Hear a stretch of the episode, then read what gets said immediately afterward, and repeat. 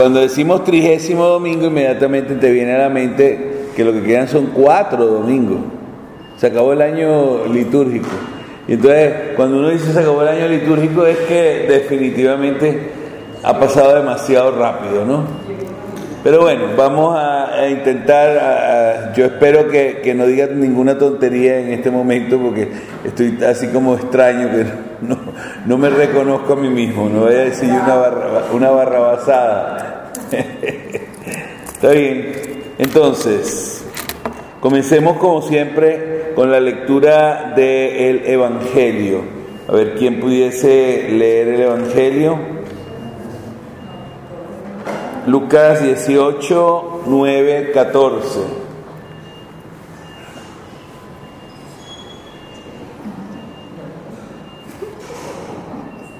En aquel tiempo Jesús dijo esta parábola sobre algunos que se tenían por justos y despreciaban a los demás. Dos hombres subieron al templo para orar. Uno era fariseo y el otro publicano. El fariseo, erguido, Oraba así en su interior. Dios mío, te doy gracias porque no soy como los demás hombres, ladrones, injustos y adúlteros. Tampoco soy como ese publicano. Ayuno dos veces por semana y pago el diezmo de todas mis ganancias. El publicano, en cambio, se quedó lejos y no se atrevía a levantar los ojos al cielo. Lo único que decía era, golpearse el pecho diciendo, Dios mío, apiádate de mí, que soy un pecador. Pues bien, yo les aseguro que éste bajó a su casa justificado y aquel no, porque todo el que se enaltece será humillado, y el que se humilla será enaltecido. Palabra del Señor. Gloria a ti, Señor Jesús. Bien, ya nos tiene acostumbrado Lucas a sus parábolas, son parábolas clásicas dentro de lo que es el Evangelio. Hemos escuchado en, los últimos domingos algunas que son eh, significativamente eh, llamativas. ¿no? el mismo domingo pasado, la parábola de la viuda y del juez.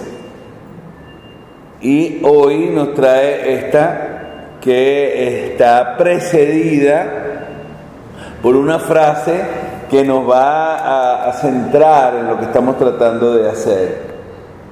Dijo esta parábola sobre algunos que se tenían por justos y despreciaban a los demás.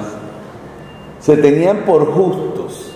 Significa que consideraban que estaban absolutamente bien y de pie delante de Dios. A veces uno se pregunta cómo puede alguien sentirse que está arregladito, perfecto y sin problema delante de Dios.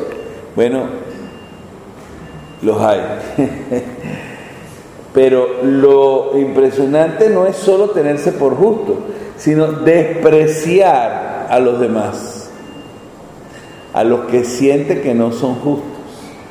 Y claro, ahora la parábola va en blanco y negro no solamente la primera parte, sino en esta segunda parte, dos hombres subieron al templo. Estamos delante de una experiencia celebrativa. Van al templo, van a encontrarse eh, con Dios y van a sentir que Dios está a punto de hablarles. Ahora, si nosotros nos damos cuenta, eh, está este, uno es fariseo, uno es de los purificados, de los limpios, de los que se sienten delante de los demás un poco más fuertemente adheridos a Dios, y el otro un publicano. Cuando les digo que lo hacen blanco y negro es porque fariseo y publicano se van a convertir desde entonces en antónimos. Es como decir una cara de la moneda y la otra. Todos tenemos presente lo que es un fariseo, aunque nosotros hayamos llegado a, la palabra fariseo a través de Jesús. Y entonces estamos mediados porque el fariseo siempre era un hipócrita. El fariseo siempre se consideraba más que los demás. El fariseo tenía que ponerle pruebas a Jesús para eh, hacerlo caer. Esa es la sensación que nosotros tenemos del fariseo. Pero añadámosle a esa todavía más la presentación que hace de sí mismo San Pablo. ¿Se acuerdan? Cuando dice que yo era, yo soy fariseo e hijo de fariseo. O sea, como para que no quede duda, en mi vida, en mi historia, todos han sido puros, porque esa es la palabra, fariseo, la palabra en castellano es puros.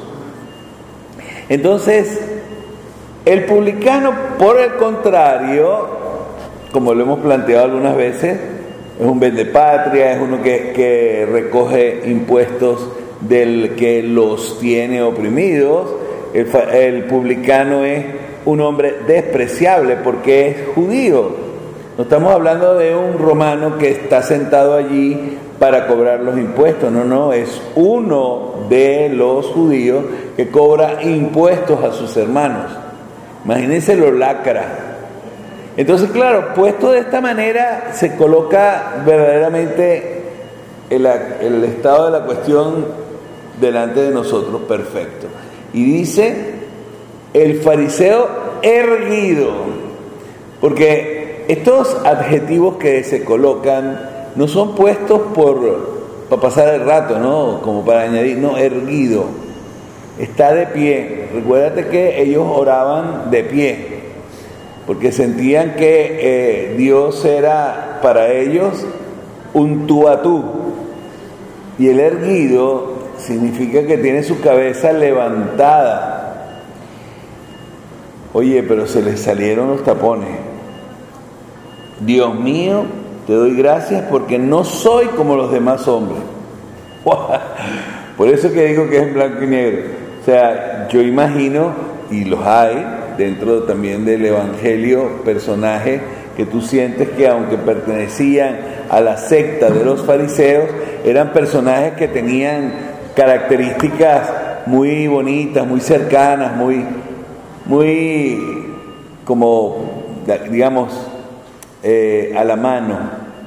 Pero este, los tapones volados, no soy como los demás hombres y los clasifica. Todos los demás hombres son ladrones, injustos y adúlteros. O sea, de verdad que es cruda esta parábola. Bueno, pero si no, no sería parábola. La parábola tiene como características llevar al extremo el modelo, de manera que tú puedas ver bien, ¿no? Cuando se dice tío tigre y tío conejo, que son las parábolas clásicas nuestras, oye, tío tigre es un tonto, es tigre. Y tío conejo, que normalmente uno dice conejo para decir que una persona tonta, resulta ser que es el avispado. ¿no? Tampoco soy. O sea, tenía allí el ejemplito. Eh, uno se pregunta, ¿y cómo hacen a reconocer a los publicanos? Bien, por la misma manera de vestir, así como los fariseos vestían de una cierta manera y se relacionaban de una cierta manera, los publicanos también destacaban. ¿No? No es que tiene un, letrerito aquí que dice fariseo, un letrerito que dice aquí publicano. Y sin embargo, como para que no quede duda, ayuno dos veces por semana. O sea, más purificado, imposible y pago el diezmo de todas mis ganancias. O sea, estoy en paz con el, templo y con todo lo que, lo que significa las leyes. Bien, este personaje, si nosotros tenemos que traducirlo al nuestro, es aquel que le pasa facturas a Dios. Es aquel que le dice a Dios, tú me debes. O sea, no es que yo te debo, sino que tú, por lo bueno que soy, tienes que darme lo que yo necesito. Yo tengo el número de teléfono directo, o sea, el celular de Dios. Y es bien duro, porque eh, sin hablar de pago el diezmo, ni de ayunar dos veces por semana, hay mucha gente que mira a los demás por encima del hombro. Y al mirar por encima del hombro, no solamente está despreciando, sino está haciéndole sentir al otro totalmente inferior. Aquí dice el publicano, en cambio, ya con esto bastaría. porque en cambio significa todo lo contrario de lo que acabamos de escuchar. Se quedó lejos. Este decía erguido, pero no hablaba de que estuviese cerca o no del arca de la alianza, pero allí mismo estamos hablando de uno que está que se siente que no, no tiene méritos para acercarse, tiene un pánico interior y dice, no se atrevía a levantar los ojos al cielo. Si el otro estaba erguido, este estaba mirando al piso con vergüenza. Vaya, la condición de publicano normalmente conllevaba también soberbia, porque había que tener una carga eh, en especial de autoestima como para que no me eh, hiciera sentir el hecho de estar cobrando impuestos para el imperio, no me hiciera sentir mal. Y dice, lo único que hacía era golpearse el pecho. De ahí viene un poco el estilo nuestro en la celebración cuando decimos por mi culpa, por mi culpa, por mi grande culpa, mi grandísima culpa. Diciendo, Dios mío, apiádate de mí, que soy un pecador. Él está consciente de que no me amerita nada y que precisamente todo lo que Dios le dé se lo da de exceso de afecto y de misericordia. El otro pasó la factura, este está también pasando una factura, pero una factura con un hueco fiscal, como quien dice, no tengo el mérito para que levantar la cabeza o decirle a Dios, bueno, ayúdame porque estoy tratando de cambiar. No, no, él está reconocido, está reconociendo como que es un pecador. Y después dice el colofón de la parábola. Pues bien, yo les aseguro que este bajó a su casa justificado y aquel no. Atención, ¿quién es el que justifica? el que está escuchando la oración, el que está percibiendo los signos de arrepentimiento y de verdadera entrega. Ese es el que dice y es el que justifica. Y la frase más clásica de todo el, texto, el que se enaltece será humillado y el que se humilla será enaltecido. Bien, claramente nosotros siempre buscamos la, digamos, la adecuación a la realidad, o sea, lo queremos poner con los pies en la realidad y ver qué de esto nos eh, toca. Existe también en esta realidad nuestra una serie de fariseos o sea, no solamente en nuestra realidad venezolana o de la gran ciudad de Caracas, sino en el mundo entero. Hay esos fariseos que se le echan la culpa de los errores a los demás y los dejan que mueran en su error. O sea, nosotros no tenemos culpa de que ustedes hayan cometido errores. Eso es una forma de fariseísmo, porque en su momento, oye, hay cosas que te dicen a ti, por ejemplo, Europa dependió inmensamente de lo que América le dio durante años. O sea, cuando ellos estaban en guerra, ¿quiénes alimentaron Europa? Fue Sudamérica, Argentina. Será el granero y digamos la carnicería de Europa. Pero no solo, ¿cuántos extranjeros que vinieron con una maleta de cartón mantuvieron a sus parientes en el exterior. Ahora, ahí está. Puede ser que esto les haya hecho olvidarse y pensar que merecían lo que estaban recibiendo. Cuando definitivamente los que estaban arriesgando su vida eran los que se habían ido. Traduzcamos esto para lo que nosotros estamos viviendo y entonces nos preguntamos, todos aquellos que están pasando tanto trabajo, para poder sobrevivir, porque nadie que se fue, a menos que esté enchufado, nadie que se fue del país lo está pasando bien. Tienen que trabajar como se trabaja en todos los países si tú quieres surgir, porque esa es la razón por la que agarraron camino. Sabían que yo doy y yo recibo, ¿no? Que hay esa, esa conexión. Estas personas definitivamente pueden caer en el otro extremo, se pueden contaminar con aquella realidad y después decir, bueno, ¿y qué pasa? ¿Por qué no emigras? ¿No? ¿Por qué no haces algo para superarte? Cuando definitivamente mucha gente no emigra porque no tiene, no solamente no tiene dónde, sino no tiene con qué. O sea, una persona que ya pasó los 60, ¿qué va a ir a hacer a dónde?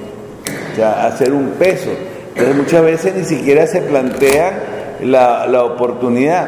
Entonces puede ser que en algún momento, sentado tú ya en la comodidad de lo que has recibido, yo no digo que el fariseo no estaba haciendo las cosas bien. El fariseo, el rollo del fariseo no es que él estuviera haciendo las cosas bien.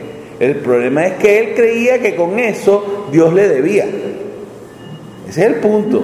Porque él estaba haciendo las cosas bien. Como dice, ayuna dos veces por semana y no está en el intermediate fasting que ahora está de moda, ¿no?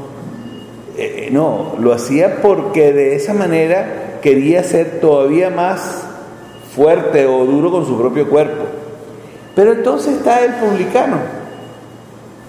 Y podemos estar nosotros conscientes de que no tenemos ningún derecho de ser escuchado, porque definitivamente por muchos años nos hicimos los sordos.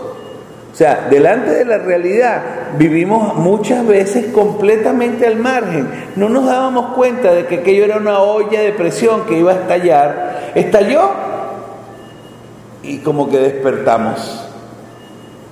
Ahora despierto y con aquel reguero, lo primero que te viene a la mente es, Señor, apiádate de mí, porque definitivamente soy un pecador. Es decir, yo, por mi estilo, por la manera como manejé las cosas, también aplaudí en favor o por no hablar, aplaudí la realidad que se está dando. Y pensemos, la razón por la que el publicano eh, regresa justificado es porque reconoce, no por publicano, porque habrá publicanos que no reconocían nada, todo lo contrario, se habrán juntado entre ellos como para caerse en buste. Muchos publicanos les sucede eso, o sea, yo me lo merezco, yo supe hacer negocios. No, no, no preguntes qué negocios, no preguntes con qué suciedades me, me manché. No, yo sí supe sacarle provecho a la crisis. Oye, por favor, ese es un tipo de publicano. Aquí este publicano reconoce que se le ha escapado de las manos y que él también se encuentra hiper recontra contaminado. Y le pongo los colores porque quisiera que lo pudiéramos leer no ya desde la palabra fariseo o desde la palabra publicano, sino de nuestra propia, de nuestro propio entorno. Muchas veces en el entorno tú recoges no solamente lo que has sembrado, sino con creces. Ahí te dan hasta los intereses. Y tantas veces así ha sido. Nos parecían obvias las cosas y las cosas no son obvias. Bueno, esta es la primera visión del problema. Veamos cómo lo plantea el libro del eclesiástico, el Sirácide, en la primera lectura. ¿Quién puede hacer la primera lectura?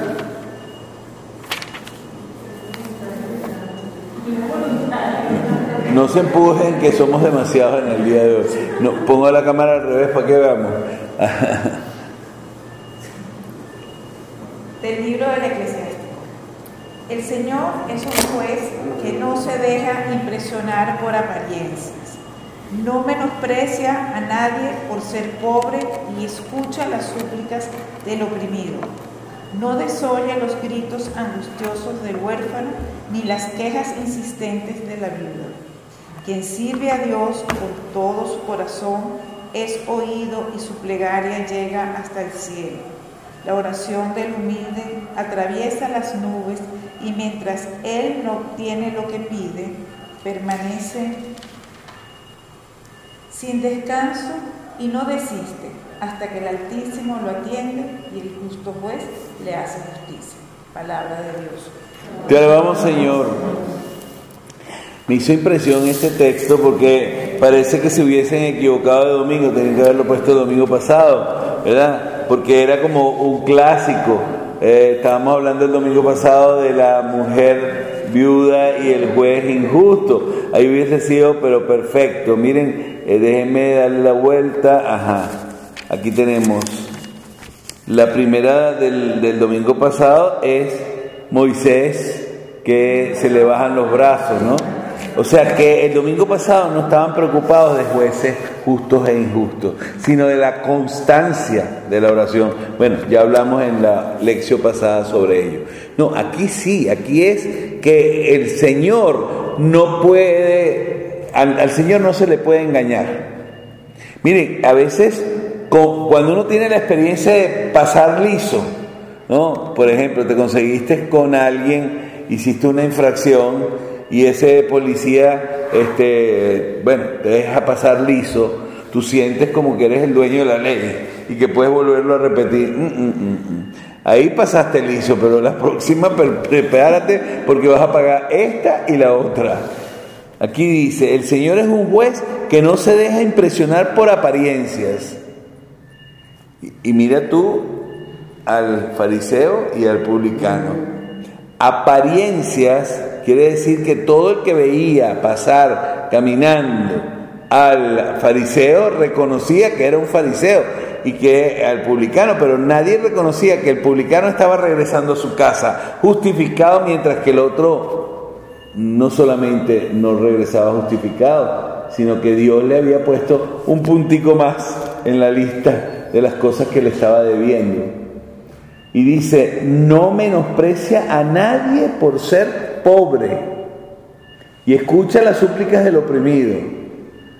Mire, estamos hablando del Antiguo Testamento y qué hermosa experiencia que la hemos vivido en Jesucristo. Jesucristo que habla claramente del pobre y lo sostiene al punto de decir que Él es el que es dueño del reino de los cielos. Aquí está en el Antiguo Testamento. Escucha las súplicas del oprimido. ¿Por qué estaba oprimido el publicano? Por su propio pecado. Sentía que no merecía nada. No desoye los gritos angustiosos del huérfano ni las quejas insistentes de la viuda.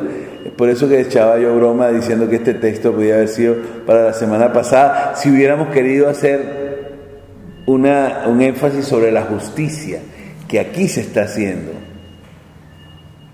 Quien sirve a Dios con todo el corazón es oído y su plegaria llega hasta el cielo.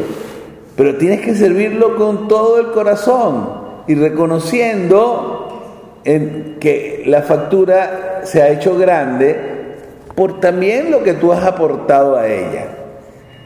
Miren qué hermosa esa frase, casi de escribirla. La oración del humilde atraviesa las nubes, mientras él no obtiene lo que pide, permanece sin descanso y no desiste hasta que el Altísimo lo atiende y el juez justo, el justo juez, le hace justicia. Esto para decirnos que tantas veces nosotros nos desanimamos en la primera del cambio, o sea, estamos, eh, nos damos cuenta que no, algo no funcionó inmediatamente. No, insiste, pero insiste con corazón de pobre, insiste con corazón humilde. Y te vas a dar cuenta que la oración atraviesa los cielos y llega precisamente a Dios, que entre paréntesis, el consentido de Dios es el que se humilla, el que reconoce que necesita de Él, porque a quien dice que no necesita de Dios, Dios le dice, bueno, vete tranquilo, vete en paz, que seguramente vas a caer y vas a venir aquí a pedir cacao. Y seguimos nosotros rezando con, con soberbia, pidiéndole a Dios, no sé, cosas que no va a hacer. Él podía haberle mandado un rayo al fariseo y haberlo acabado. Hubiera quedado un clásico en la historia. ¿Viste? Por soberbio, ahí te llegó tu respuesta. No, los dejó irse a su casa. Pero uno iba con el corazón seco, lleno de sí. El otro iba con el corazón lleno de Dios. Captan la diferencia. Bien, solo a modo de, acotación vamos con la segunda lectura, que sigue siendo Timoteo, esta vez en el capítulo cuarto hasta el versículo 18. Hermosísima lectura que no quiero dejar pasar por debajo de la mesa, aunque no haya sido escogida para hacer match con las anteriores. Querido hermano, para mí ha llegado la hora del sacrificio y se acerca el momento de mi partida. He luchado bien en el combate, he corrido hasta la meta, he perseverado en la fe. Ahora solo espero la corona merecida, con la que el Señor, justo juez, me premiará en aquel día y no solamente a mí, sino a todos aquellos que esperan con amor su glorioso advenimiento. La primera vez que me defendí ante el tribunal, nadie me ayudó. Todos me abandonaron. Que no se les tome en cuenta. Pero el Señor estuvo a mi lado y me dio fuerzas para que por mi medio se proclamara claramente el mensaje de salvación y lo oyeran todos los paganos. Y fui librado de las fauces del león. El Señor me seguirá librando de todos los peligros y me llevará salvo a su reino celestial. A Él la gloria por los siglos de los siglos. Amén. Palabra de Dios. Te alabamos, Señor. El que escribe es aquel de quien les dije que era fariseo e hijo de fariseos. En este momento, golpeado por una historia en la que tiene que pagar un plato roto, dar la cara por el Evangelio. Él está preso precisamente porque él quiso ser juzgado por el César, ¿no? Quiso dar testimonio nada menos y nada más que en Roma. Y allí él funda, junto con Pedro, la iglesia a la que nosotros pertenecemos, la iglesia romana. Pero miren con qué, con qué corazón en la mano habla, ¿no? Ha llegado para mí la hora del sacrificio. He luchado bien el combate, he corrido hasta la meta, he perseverado en la fe. Ahora solo me queda la corona. Pero no es una corona que yo le estoy pasando la factura a Dios, sino he estado contigo hasta el final. Dice, juez justo que me premiará en aquel día, no solamente a mí, sino a todos los que esperan con amor su glorioso advenimiento. Pedro y Pablo son de los primeros mártires de la iglesia romana. ¿Cuántos después se le unieron? Y aquí vienen las facturas. Facturas un poco duras, ¿no? Porque Pablo le quedó eso del fariseo capaz de señalar ¿verdad? y decir, eh, eh, eh, no me caigan en buste, no vengan con cuentos, ustedes me dejaron solito. Dice, todos me abandonaron. Cuando tuve que enfrentar todos. pero que no se lo tome en cuenta. Aquí se le salió el publicano. No, no, no, o sea, me duele, me siento dejado de lado, pero no se lo tomes en cuenta, Señor, porque Él estuvo a mi lado. No me hizo falta que nadie lo hiciera.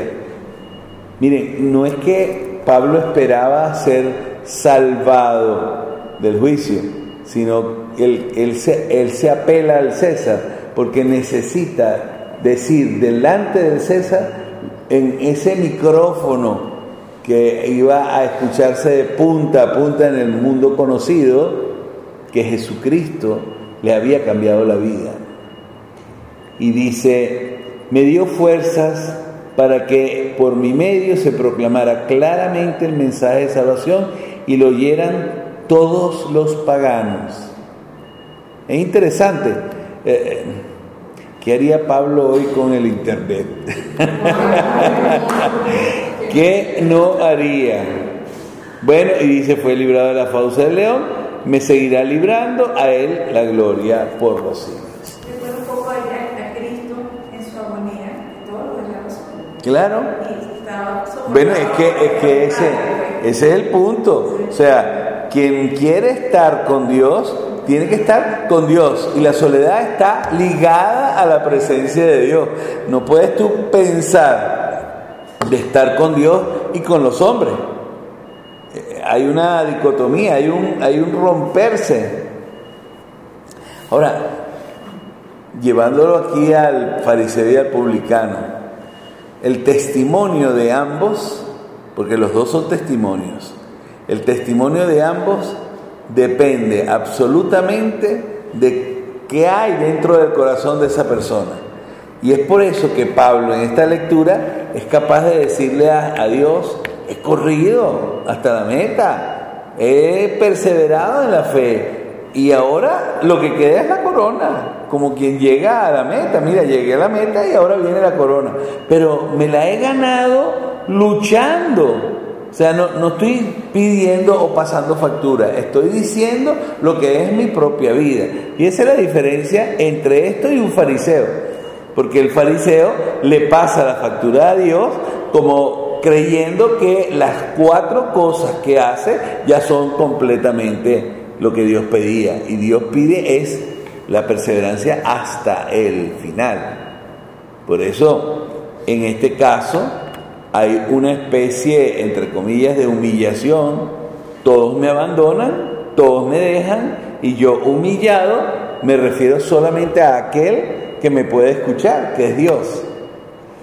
Entiéndase ese mecanismo para leer desde el publicano y desde el fariseo este texto, que a mí me parece muy hermoso, porque diseña la vida del misionero, del que entrega absolutamente todo.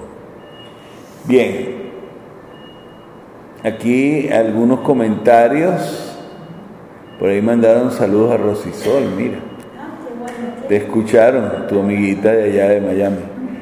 Dice, hermosa lectura que reconforta, Dios no abandona. Bien, si hay alguna pregunta a aquellos que están eh, de la otra parte del río, las recibimos. ¿Y aquí? ¿Qué pregunta? Extrañamente. ¿Qué es hasta el final y corazón pobre? Ajá, hasta el final. Claro, tú estás cachorro, estás comenzando en la vida y para ti el final parece que sea dentro de 80 años, ¿no? está muy lejos. Pero el final es de todos los días.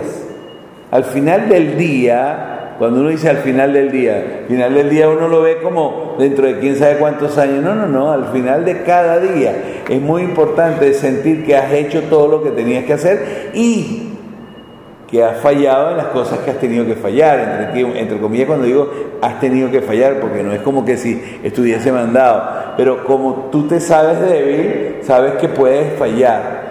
Al final del día es exactamente lo que Jesús hizo en la cruz. Si nosotros nos ponemos a pensarlo, ¿cuánto tiempo tuvo Jesús conocido? Tres miserables años.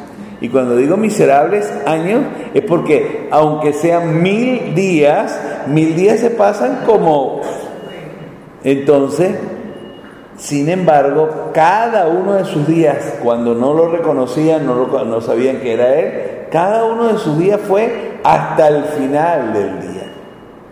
Y el segundo punto era... Ajá. Aquí hay, una, aquí hay un punto interesante, porque pobres de corazón se le llama al publicano, ¿no? porque se reconoce en la primera lectura que Dios escucha al que es pobre de corazón. Uno de los puntos que tenemos nosotros sobre ese adjetivo ¿no? que le añadimos nosotros a la persona humana, ¿no? es, él es una persona humilde, ¿no? o una persona pobre. ¿no? Muchas veces cuando decimos pobre lo hacemos con desprecio, para decir, por ejemplo, pobrecito, no tiene suficiente inteligencia. No, aquí no estamos hablando de eso. Estamos hablando del que sabe que de todos los recursos que él maneja, el recurso más importante lo tiene Dios y no lo tiene él.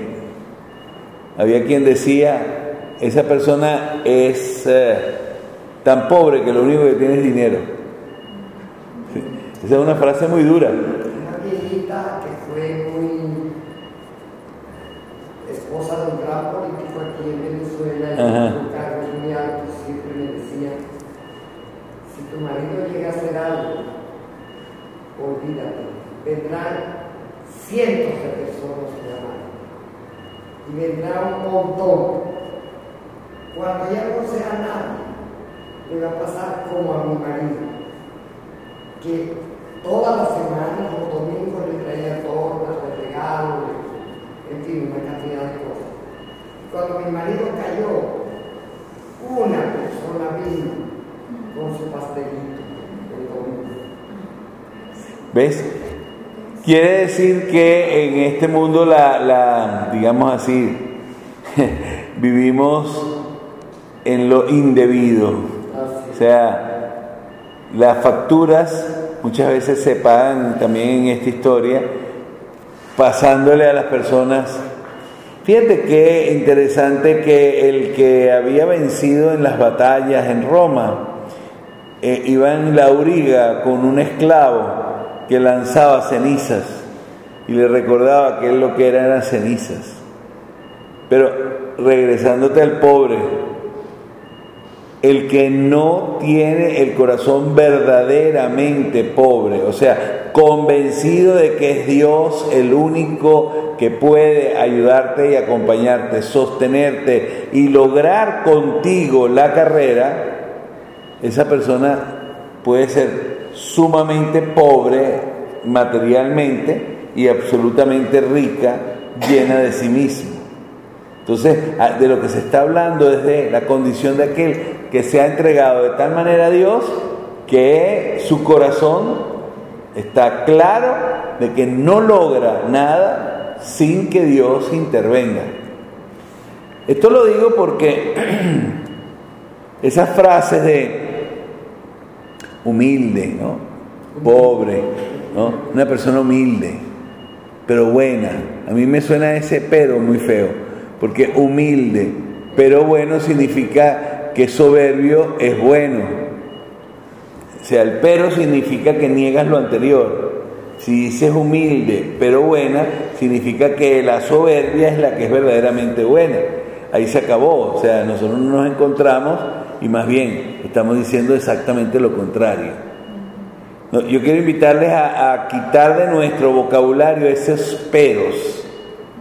Una persona humilde, llena de Dios, alguien a la mano, alguien que se sostiene, porque está de pie junto a Dios y Dios lo mantiene. Bueno, este domingo es un domingo, como siempre, muy particular, como digo yo, no tiene nada de ordinario, es un domingo para reflexionarte y darte cuenta de dónde estás, si en el fariseo o en el publicano pero al publicano lo detestaban también.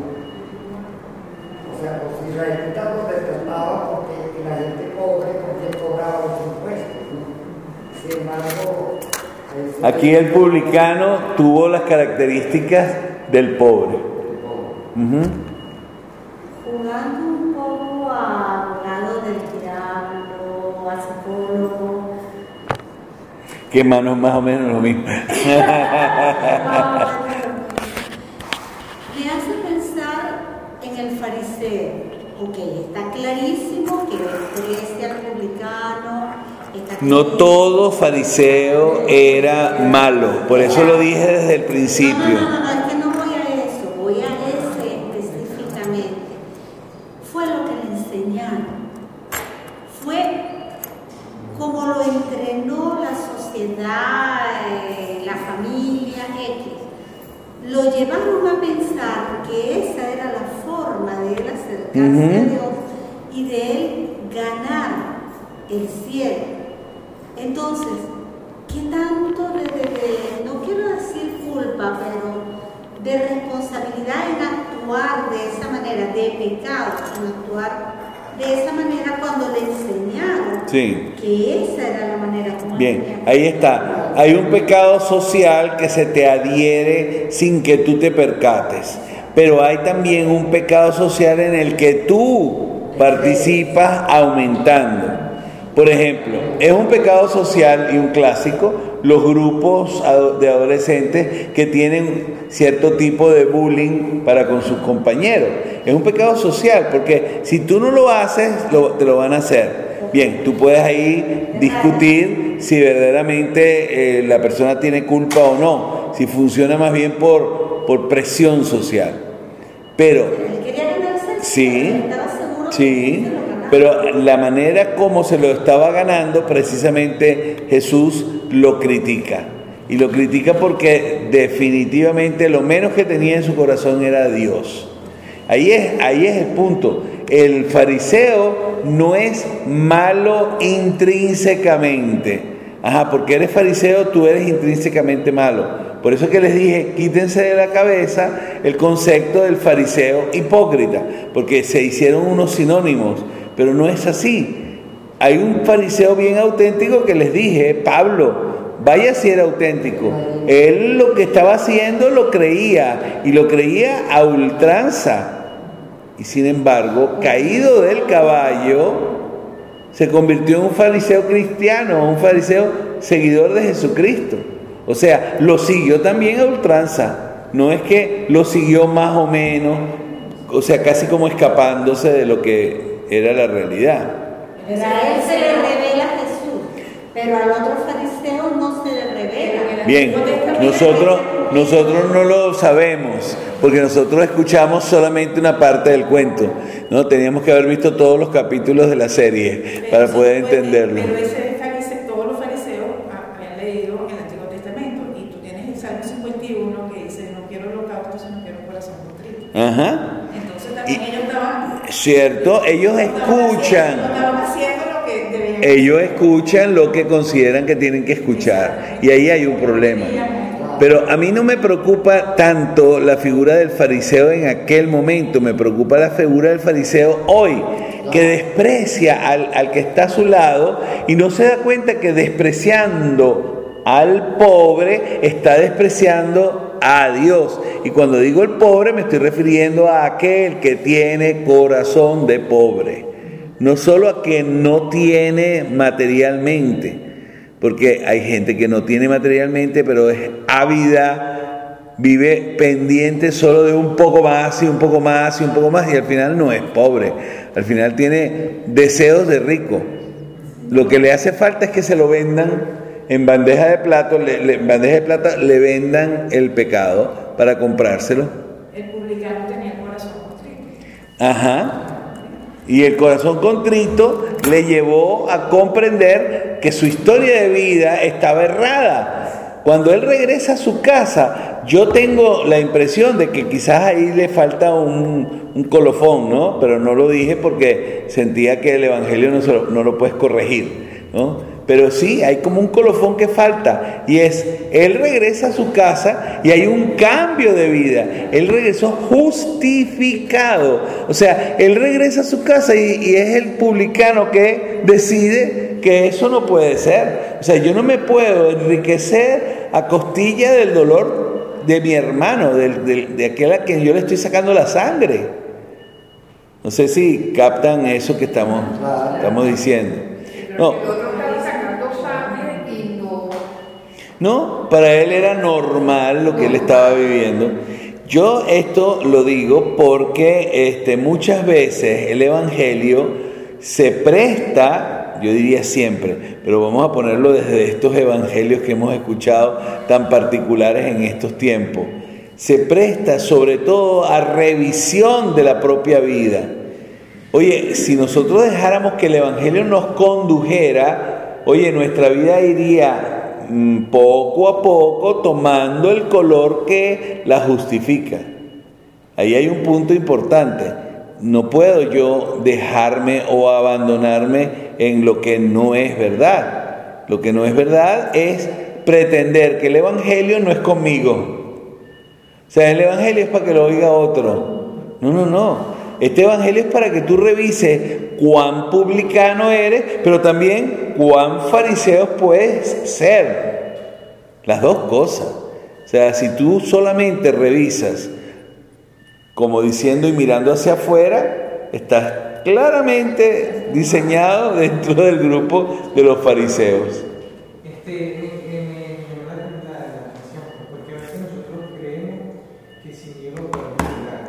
¿Qué podemos? Que podemos las cosas sin Dios. Ajá. Que a veces nosotros nos puesto como un esquema de que, mira, tú vas a hacer así, tú vas a hacer que yo sabes, y tú lo vas a lograr. Pero nunca hay esa conciencia de que, mira, ve, reza. O sea, ponte delante de Dios que es quien realmente empuja el carro de la historia, no eres tú. Tú estás montado a veces y más bien le estás haciendo peso a Dios. Lo que quiero llegar a decir es, sin Dios no se consigue. Con Dios se consigue. Que es lo claro que hemos visto sobre todo en la segunda lectura. O sea, yo puedo haber ido a Roma, yo puedo haber hablado delante de todos los paganos, pero la corona me la da aquel que corrió a mi lado, el que me hizo a mí encontrarme y también encontrarlo. Por eso, el, fariseo de este caso está tan lleno de sí mismo que él cree que ya está justificado. Y no hay nada peor que creerse justificado. ¿Por qué? Porque en las medidas de cambio, en las tonterías, se cae así de cara en el piso y se destruye todo lo que tú habías montado, que era un tinglado falso. Sí, este domingo es un domingo muy hermoso. Yo espero que les haya ayudado la, reflexión. Este, una última intervención. Porque creemos que nosotros podemos Porque nos han convencido, nos han hecho creer la famosa autoestima, que no está mal, pero se ha convertido la autoestima en una soberbia velada. O sea, yo no te estoy diciendo que te subestimes, pero tampoco que te sobreestimes, porque sobreestimarse es precisamente la actitud del fariseo, se sobreestimó. Era lo que era el venezolano antes. Ajá, que miraba a todo el mundo con, como diciendo, bueno, esta es una persona ignorante, pero yo sí soy. Eh, bueno, creo que ya hemos entendido.